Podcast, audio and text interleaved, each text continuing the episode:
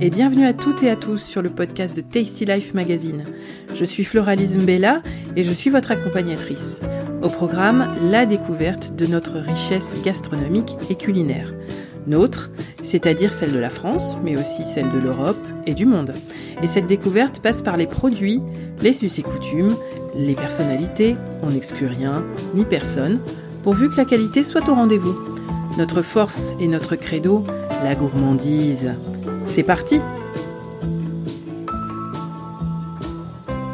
Ils ont commencé à prendre le pouvoir dans les pâtisseries et bientôt on les trouvera dans les cornets au coin de la rue pour réchauffer les mains et les corps refroidis par l'hiver. Et puis dans les préparations, festives ou pas, mises en valeur ou pas. Les marrons, qu'on appelle aussi châtaignes. Mais c'est pas tout à fait pareil. On va vous le dire tout de suite, la différence est assez subtile. En fait, les marrons sont des châtaignes. Il y en a des variétés multiples et les marrons sont l'une d'entre elles. Dans notre vocabulaire, ces marrons-là sont comestibles. Quand même.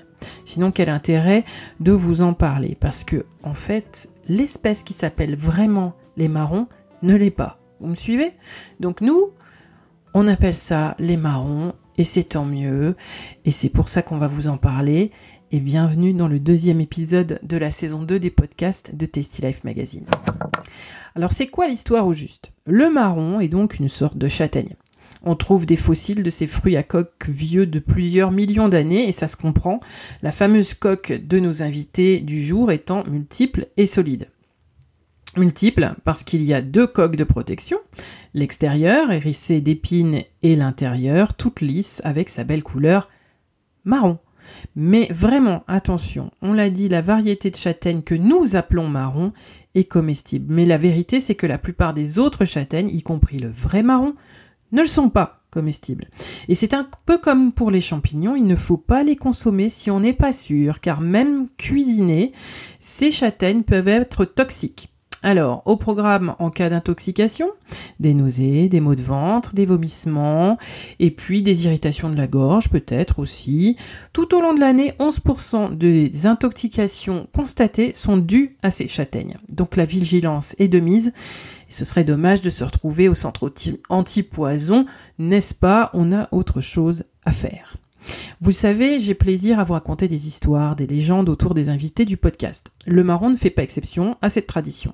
Évidemment, dans le langage plus ou moins courant, un marron, c'est un coup, et la châtaigne aussi d'ailleurs, et aussi, elle peut être un choc électrique. Eh oui. Euh, qui l'hiver ne s'est pas pris une bonne châtaigne en touchant du métal ou en claquant une bise. Oui, d'ailleurs, cet hiver, comme l'hiver dernier, la châtaigne due à la bise devrait être rare. N'oubliez pas les gestes barrières, mais tout de même. Et donc, la légende, me direz-vous? Ah, la légende. Eh bien revoilà notre ami Jupiter, version romaine du grec Zeus, roi de l'Olympe, Jupiter donc le dieu des dieux, qui maîtrise la foudre, mais qui est aussi le dieu le plus dépravé de la création, le plus macho, le plus libidineux aussi. Et cette légende, qu'est-ce qu'elle raconte? Eh bien elle raconte qu'il poursuit une nymphe de ses assiduités. La nymphe aux questions, Néa, est une suivante de Diane version romaine d'Artémis, déesse de la forêt, de la nature, Diane chasseresse, tout ça, tout ça, vous en avez entendu parler. Et donc, euh, ces deux déesses, la grecque comme la romaine, ont ceci en commun, leur virginité est un trésor, et par trésor, on entend un truc bien verrouillé, personne n'y touche. Mhm. Donc, idem pour leur suivante, donc Néa et Néa préfère sauter la vie plutôt que de céder à Jupiter, lequel la transforme finalement en un arbre majestueux dont les fruits au cœur savoureux jouissent de la double protection évoquée tout à l'heure, les piquants et la coque intérieure, un châtaignier. Bon, il faut admettre que ces légendes ont un certain sens de l'humour et de la propos.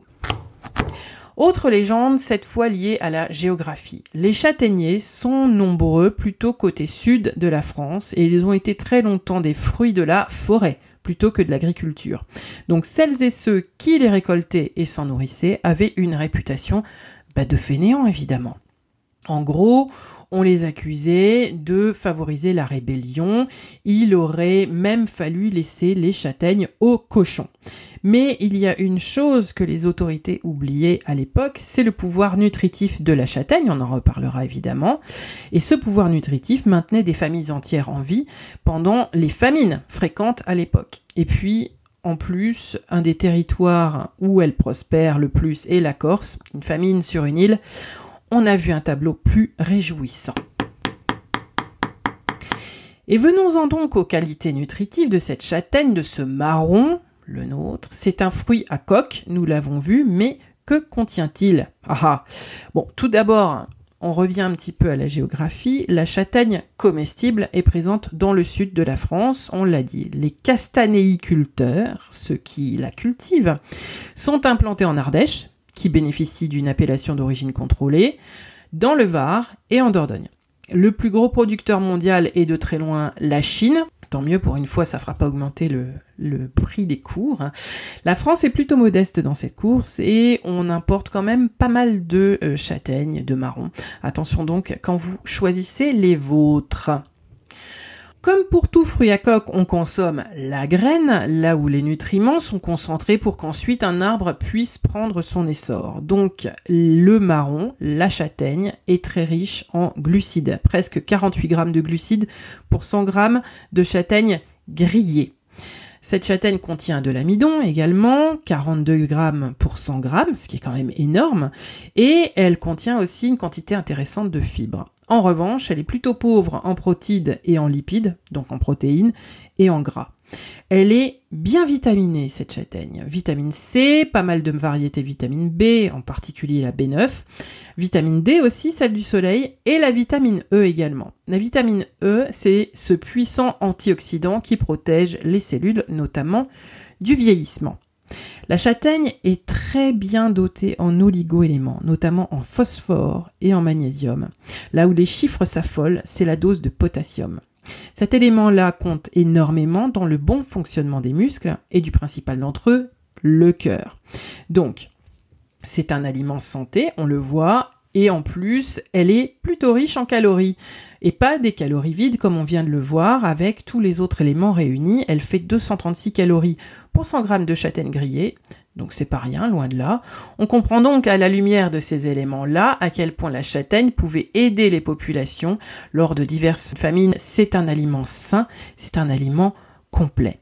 Et c'est aussi pour ça qu'on peut mesurer à quel point la nature est bien faite. La récolte des marrons, des châtaignes, se fait à la fin de l'été et pendant l'automne. Ainsi, en hiver, les bêtes, puisque ça pousse en forêt, les bêtes donc et les hommes peuvent être nourris avec cet aliment très complet. Ah, la nature. Évidemment, on consomme les châtaignes plus trop cuites, parce que crues, elles auront tendance à mettre le désordre à l'intérieur, comme on dit. Et comment les mange-t-on, ces châtaignes? C'est curieux d'ailleurs, comme on les appelle châtaignes ou marrons, selon la recette ou d'autres critères qui m'échappent un peu sur le moment d'ailleurs. On dit donc farine de châtaigne, mais on dit crème de marron, n'est-ce pas? D'ailleurs, à propos de cette farine de châtaigne qu'on croise de plus en plus dans les magasins bio ou dans les dans la grande distribution d'ailleurs, elle est de plus en plus présente, je vous le disais, et on en fait du pain, aussi, des pâtisseries, des tartines craquantes comme on dit, et puis euh, bah, ça sert bien notamment pour les personnes qui doivent éviter le gluten par exemple, mais on en fait aussi des crêpes, des tas de choses comme ça. Hmm? Et sinon, eh bien, ces châtaignes, on les mange avec à peu près toutes les cuissons. Elles peuvent être bouillies, elles peuvent être rôties, elles peuvent être grillées sous la cendre ou au four, ou encore avec une poêle trouée dans la rue, dans un cornet. Chaud les marrons Ce cri qui vient de Lyon, où le marron a sa fête depuis 150 ans. Eh oui, comme quoi, hein. On fait plein de choses délicieuses aussi en Suisse avec le, les marrons, avec du raisin et avec du vin blanc. Eh oui, tas de traditions un peu partout. On retrouve beaucoup les fameux marrons dans les plats de fête, évidemment, puisque la récolte s'y prête, à commencer par la fameuse dinde au marron, et une multitude d'autres plats hivernaux qui tiennent bien au corps. Et puis, bah, les marrons, on aime aussi les mettre dans des farces, bah oui, pour vos volailles et tout ça, pour le gibier aussi, pas mal. Hein. Et donc, d'un autre côté, côté sucré, on en fait des flans, des gâteaux, il y a évidemment les fameux marrons glacés, quand arrive là aussi la période des fêtes de fin d'année, et puis on pense aussi à la crème de marron, qui peut euh, se déguster en mode tartinable, et puis euh, on peut la mettre aussi euh, dans des gâteaux qui vont être encore une fois destinés aux gens qui doivent éviter le blé, le gluten, etc. Et puis donc si vous avez déjà séjourné en fin d'année, à la bonne période, et c'est maintenant cette période, dans l'est de la France ou en Suisse, eh bien vous avez dû voir des choses euh, dans les vitrines des pâtisseries qui s'appellent les torches au marron ou le Mont Blanc, autre nom et référence directe à l'Alsace quand on se trouve pas en Alsace, le nid de cigogne.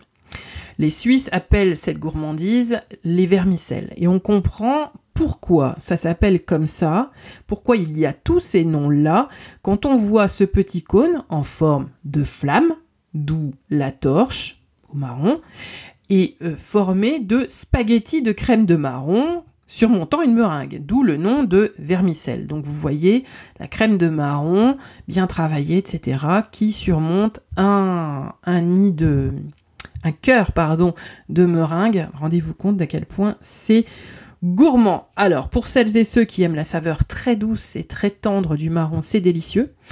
Je n'en fais pas partie. Eh oui, ça arrive, mais je n'ai goûté qu'une seule fois une torche au marron, puisque j'étais en Alsace. Ça s'appelait comme ça. Donc peut-être que la prochaine fois sera la bonne. Faudrait que je me rende en Alsace pour ça. Et mais comme me le disent souvent les divers professionnels, chefs ou artisans que j'ai le bonheur de rencontrer, il faut toujours goûter. Et c'est bien normal. Après tout, la vie a du goût.